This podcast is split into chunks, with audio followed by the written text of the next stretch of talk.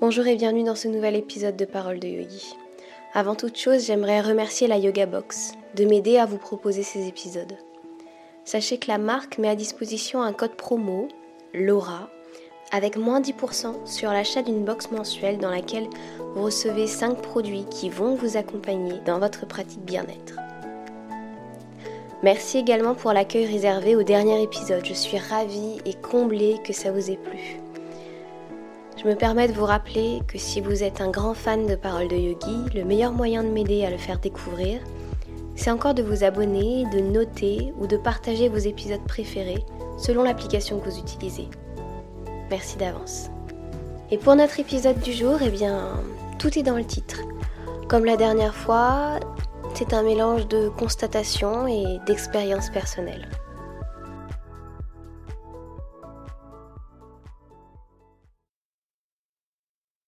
Quand je suis allée en Inde, à Rishikesh, j'ai mis beaucoup de temps avant de trouver un cours de yoga. En fait, j'avais un cours de yoga qui était dispensé euh, directement dans mon hôtel. Le problème, c'est que je voulais sortir, aller dans un studio de yoga indien et voir comment ça se passait avec un prof indien. J'ai fait beaucoup de recherches sur place avant de trouver la salle et le prof qui pourrait m'aller, qui avait été recommandé par plus ou moins de monde. Et je me suis retrouvée dans une petite salle. Je pense qu'il y avait une formation ce jour-là. Et moi, j'ai débarqué euh, à ce cours et j'ai été prise sans aucun problème. Je m'étais levée super tôt et j'avais traversé la ville de Rishikesh le plus simplement du monde à une heure où personne n'était là. J'avais eu vraiment, rien que pour moi, euh, ce petit moment, cette petite balade matinale. J'avais pas peur, je me sentais assez bien dans cette ville, euh, seule en Inde, ça me posait pas de problème. Et puis, euh, je suis arrivée, on m'a prêté un tapis de yoga et le cours a commencé. Et le cours a duré quelque chose comme trois heures. C'était ultra intéressant. Mais je pense que j'en ai pas profité autant que j'en aurais voulu parce que à ce moment-là,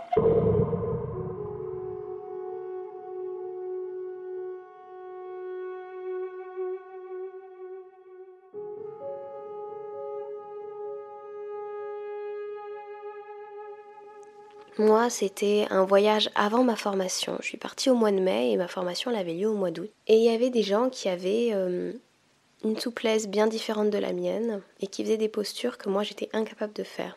Il y avait eu la posture sur la tête pendant le cours, mais ce qui m'a le plus marqué, ce qui a été le plus douloureux pour moi, ça a été le moment où on a appris la posture du grand écart et euh, Anumasan et ça a été extrêmement douloureux, pas sur le plan physique et corporel, mais sur le plan vraiment personnel. Je les voyais enchaîner les postures, dont un homme, sans aucun problème. La posture d'équilibre euh, de la danse de Shiva, Natarajasana, sans aucun problème, euh, alors que moi j'étais euh, raide comme un bâton. Et puis cette fameuse posture où le prof l'avait pris comme exemple pour nous montrer ce qu'il fallait faire, ce qu'il fallait pas faire. Et à moi, évidemment, qui n'avait aucune souplesse, il m'avait donné des briques et il m'avait laissé là, seule, à réaligner mon bassin toute seule et à l'observer en train de s'extasier sur euh, les autres élèves. Et je me suis dit, tu vas être prof et t'es pas capable de faire ça. T'es pas capable d'enseigner cette posture parce que tu la réussis pas. T'es pas capable de réussir telle posture. Tu fais pas telle posture comme lui. T'es es nul. Vraiment, je me disais des trucs vraiment durs à ce moment-là. Forcément, j'ai retenu cette émotion, cette tristesse, cette frustration très longtemps pendant le cours, parce que je vous rappelle que le cours a duré au moins trois heures. Et à ce moment-là, fin du cours, Shavasana, j'ai tout lâché. Je me suis mise à pleurer de frustration, de colère, de tristesse sur mon tapis de yoga. Et ce n'est qu'à ce moment-là que le professeur s'est vraiment tourné vers moi et a pris le temps de prendre en charge euh, cette émotion et de m'aider à la traverser. Avec des massages, avec le fait de respirer des huiles essentielles, etc. Je sais qu'il a porté beaucoup d'attention à moi à ce moment-là. Et à la fin du cours, il nous fait un petit euh, sermon, on va dire, et il nous pose la question qu'est-ce qui rend belle la nature? Enfin, une question qui avait vraiment cet ordre-là, quoi. Et la réponse était que tout y était semblable, mais différent.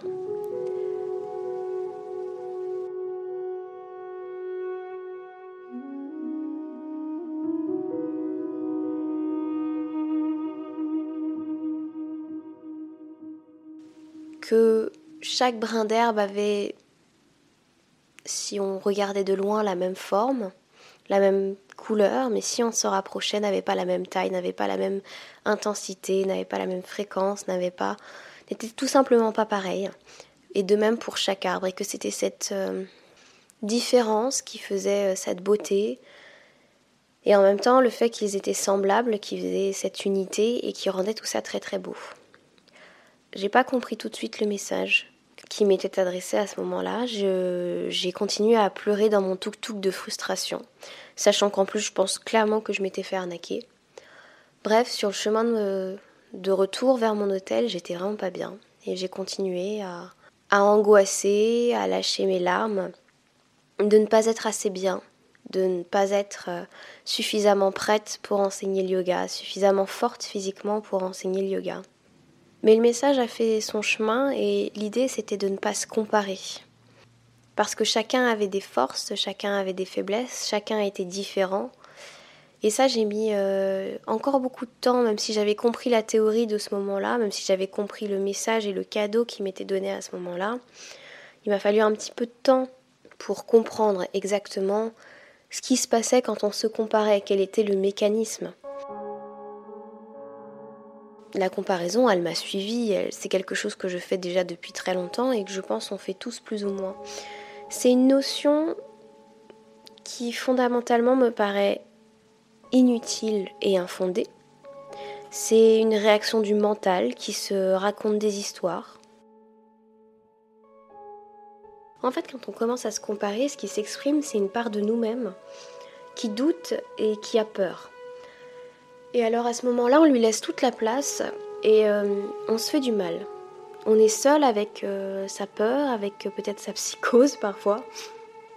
Et voilà, c'est on, on, enrichit encore plus avec la comparaison cette peur intrinsèque. En fait, on vient la valider par la comparaison. C'est une notion qui apparaît assez tôt dans nos vies, je pense, le fait de se comparer, qui est particulièrement induit pour moi par l'école. Euh, selon nos histoires à tous, mais pour moi c'est quand même l'école qui met ça en place, dans une salle de classe, dans une salle de cours, un peu comme au yoga, on dit souvent un cours de yoga. Donc je pense que c'est facile pour les gens de, de transférer la manière dont ils voient le cours et dont ils voient le professeur avec les codes de l'école parce que c'est la même sémantique. Mais ça donne la sensation qu'il y a une personne au-dessus, le prof, et les bons, et puis les mauvais élèves. Comme on distribue des bons et des mauvais points à l'école, en fait, on voit la même chose, on fait la même pyramide mentale dans notre cours de yoga. Et là, il y a quelque chose à déconstruire. Peut-être, effectivement, que c'est l'appellation qui, qui est pas très bonne, qu'on devrait dire euh, session ou séance de yoga au lieu de cours déjà pour mentalement faire la différence. Ou alors qu'il faudrait déjà repenser le système scolaire. Mais ça, je suis pas la seule à le penser. En tout cas, l'idée que le prof est au-dessus des élèves et certains des élèves au-dessus d'autres élèves est à déconstruire pour moi. Parce que chacun sa route euh, selon son âge, chacun son histoire, les chemins, les différences, les facilités, les difficultés. Il faut déconstruire en fait cette projection que l'on fait sur les autres, sur la vie des autres quand on se compare. L'autre ne nous renvoie que ce que nous on veut bien y voir. Et la plupart du temps, de ce que on a projeté sur sa vie. Des fois, vous regardez quelqu'un et vous projetez et vous imaginez toute sa vie, vous imaginez que c'est quelqu'un qui va très bien, nanana. Surtout si c'est quelqu'un que vous admirez, vous projetez des choses sur ces mêmes personnes. Euh, par exemple, vos youtubeurs préférés, vous projetez leur caractère, vous projetez leur mode de vie, vous projetez sur leur façon d'être, alors que vous n'en savez rien, vous ne, voyez qu'une facette d'eux en fait. Par exemple, peut-être que votre voisin de tapis, il est hyper souple, mais il est peut-être aussi hyper déprimé dans sa vie et c'est pour ça qu'il fait euh, X heures de yoga et que sa souplesse, elle s'est, développée, ça peut venir de là. Alors quoi qu'il en soit, cessez de regarder le corps, cessez de regarder l'attitude des autres dans la salle. Concentrez-vous sur vous, sur votre tapis, votre corps, vos émotions, votre histoire, votre souffle. En fait, il y a déjà assez de tout ça. Si on arrive à se concentrer sur tout ça dans sa pratique de yoga, et ne serait-ce que sur son souffle, il n'y a pas la place pour la comparaison, il n'y a pas la place pour aller regarder ce qui se passe ailleurs. Quand vous regardez ce qui se passe ailleurs, vous mettez en place une euh, stratégie d'évitement du yoga, entre guillemets, de ce que pourrait vous apporter le yoga et vous vous concentrez que sur le négatif, sur vous. Vous créez l'effet inverse de ce que devrait faire le yoga pour vous. Si vous vous rendez compte que c'est ce que vous êtes en train de faire, ça peut être un bon indice de votre manière de vous fuir, de fuir votre réalité, en vous racontant des histoires sur les autres, en fait, tout simplement. Et puis comme le dit mon super prof de Rishikesh, la vie serait terne et inintéressante si on devait tous se ressembler. Pour aller un peu plus loin avec ça, prenons mon exemple. Si j'avais pas galéré pendant euh, mes séances de yoga pour apprendre Shirshasana, la posture sur la tête, je ne saurais pas guider les gens qui, comme moi, ont peur de tomber, euh, ont du mal à se faire confiance, à faire confiance à leur corps. Aujourd'hui, je suis peut-être la meilleure placée pour ceux qui rencontrent ces difficultés, parce que moi aussi je les ai traversées, ressenties, assimilées, digérées, compris, travaillées, patati patata. Il y a des gens qui n'hésitent pas une seconde à se lancer dans la posture, qui réussissent tout de suite parce qu'ils ont euh, la confiance nécessaire, le corps qui est prêt, etc., etc. Et qui, malgré toute l'empathie du monde, n'arrivent pas à comprendre comment d'autres peuvent avoir du mal et donc ils n'arrivent pas à les aider. Et c'est pareil pour d'autres postures. Moi, ça m'est arrivé aussi d'avoir une posture dans laquelle je rentrais facilement et les élèves me disent Mais moi, je comprends pas comment ci, comment ça. Bah oui, j'avais du mal à les guider parce que je ne m'étais jamais posé ces questions. Si j'avais pas eu ce cours à Rishikesh et toutes ces expériences, je n'aurais pas pu créer cet épisode. En tout cas, pas comme je le fais maintenant. Vous voyez un petit peu la manière de tourner les choses? Après, je vous dis tout ça, mais euh, moi-même, je ressens encore régulièrement la question de la comparaison. Alors, assez peu sur le tapis de yoga. C'est vraiment quelque chose que je ressens plus trop, ou alors de moins en moins, mais plus par rapport au podcast. Il y a très peu de temps, j'ai sorti un épisode sur les mantras euh, qui normalement vous a tous beaucoup plu, sauf à une personne qui m'a laissé un commentaire négatif sur Apple Podcast. Euh, enfin, commentaire négatif. Sur Apple Podcast, il n'y a pas de... En fait, il y a un nombre d'étoiles qu'on attribue au podcast. Ça va de 1 à 5 étoiles. Et là, j'ai reçu pour la première fois un commentaire à une étoile. J'avais déjà reçu des une étoile, mais les gens ne laissaient pas de commentaires. Et le commentaire était très cordial et, ma foi, j'ai rien de spécial à dire dessus. C'est juste que ce que ça a généré en moi a été d'une immense euh, colère, une immense frustration encore. Et je aujourd'hui encore, ce que j'ai fait, face à ce truc-là, c'est que je suis allée voir euh, les autres podcasts de yoga pour voir si eux aussi ils avaient des commentaires négatifs, si j'étais la seule dans ce cas-là, si j'étais en gros la plus mauvaise de la classe. Et bien sûr, comme je suis allée chercher ça, bah, c'est ce que j'ai trouvé. J'ai trouvé que j'étais la seule à avoir autant de commentaires, euh, ou en tout cas autant de une étoile sur Apple Podcast. Et euh, j'ai été me comparer avec la progression, les notes des podcasts qui sont plus récents que les miens, etc. J'ai trouvé, j'ai été validé ce que je cherchais, c'est-à-dire que mon podcast, il valait une étoile. Et que c'était injuste, et que patati et patata. Voilà ce qui s'est passé. Voilà le mécanisme en action de la comparaison encore avec moi.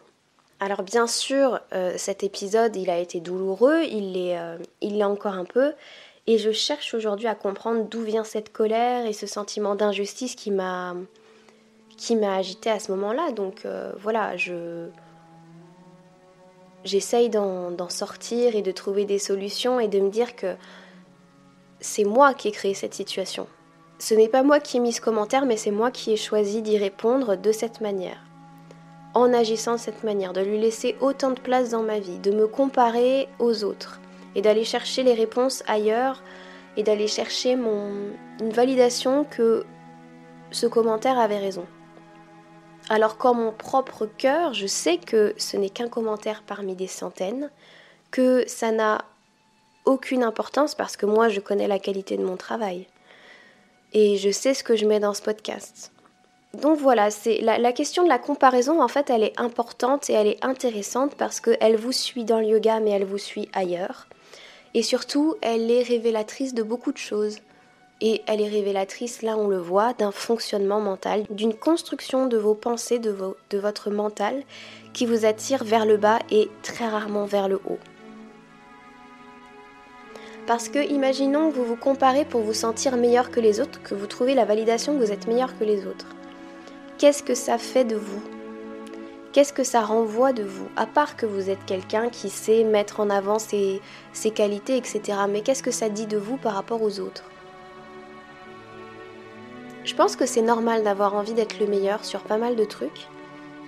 Mais il y a quand même une nécessité, je pense, quand on traverse la vie de yogi, de se rendre compte que on est au même niveau que les autres.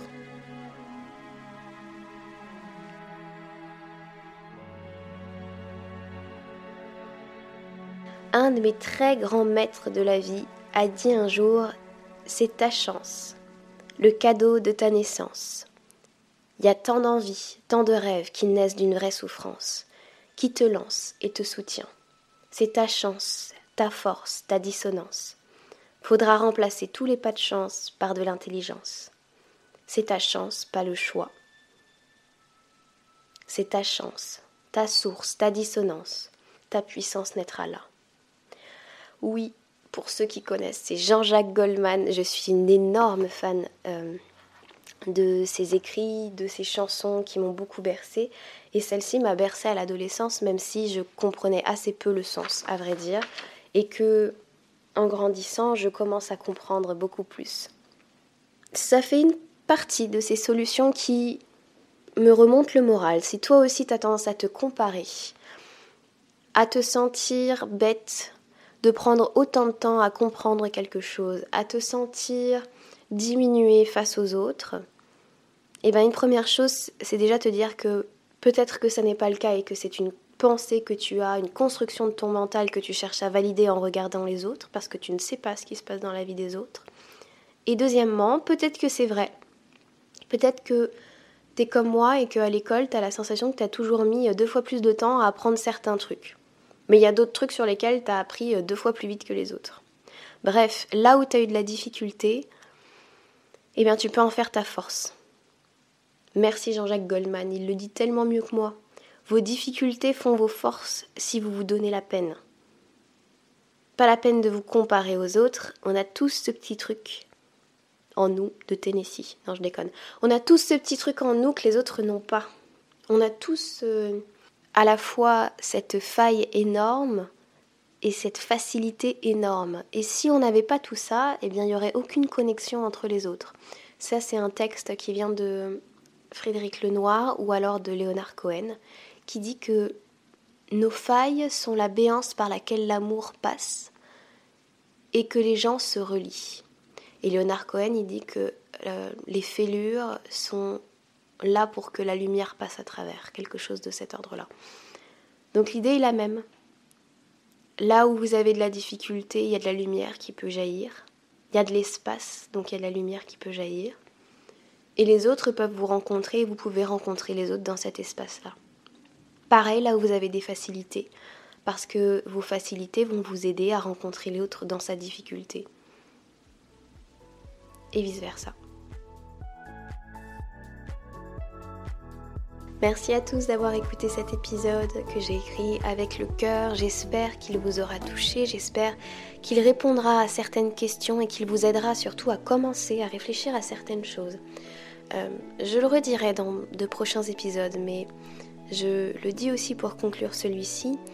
Parole de yogi n'a pas pour vocation d'être la Bible du yoga. Parole de yogi a pour vocation de vous aider à traverser des choses et à commencer à réfléchir sur certaines choses, à faire votre propre chemin par rapport à mon propre chemin, à mes propres expériences que je partage avec vous et qui peut-être font écho en vous et donc vous aident à cheminer ensuite de votre côté et à trouver vos propres réponses.